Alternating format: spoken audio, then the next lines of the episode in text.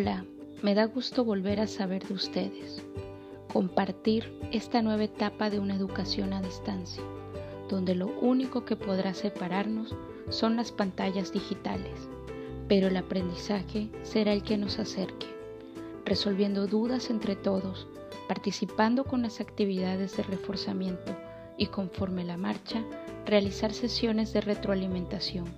No te preocupes si en casa no cuentas con internet.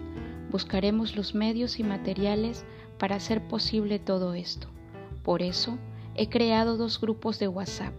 El primero llamado Grupo de Dudas y Aprendizaje. En el horario establecido podrás comentar aquellas dudas referentes a la asignatura de tecnología que surjan después de ver los contenidos en la barra de programación, al revisar tus apuntes o al dejar tu profesora alguna actividad. Por ello compartiremos información y entre todos disiparemos esas dudas.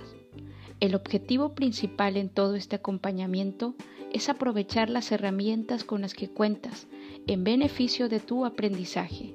Por eso, no te quedes con dudas y a pesar de la distancia, podamos crear vínculos de confianza donde todos aportemos y aprendamos de todos. El grupo 2 de WhatsApp fue creado únicamente para el envío de las actividades. En este grupo no comentaremos nada, solo se enviará la actividad con tu nombre completo, grado y fecha de elaboración, por medio de una foto procurando sea lo más legible posible o bien en algún archivo de tu preferencia las retroalimentaciones las haremos de manera general y en algunos casos de manera individual. Si en casa cuentas con Internet, una red de Wi-Fi y tienes tu cuenta de Google Classroom, deberás subir tus actividades en esa plataforma. Posteriormente, proporcionaré el código de clase. No será necesario subir tus actividades al grupo de WhatsApp si lo haces por la plataforma antes mencionada.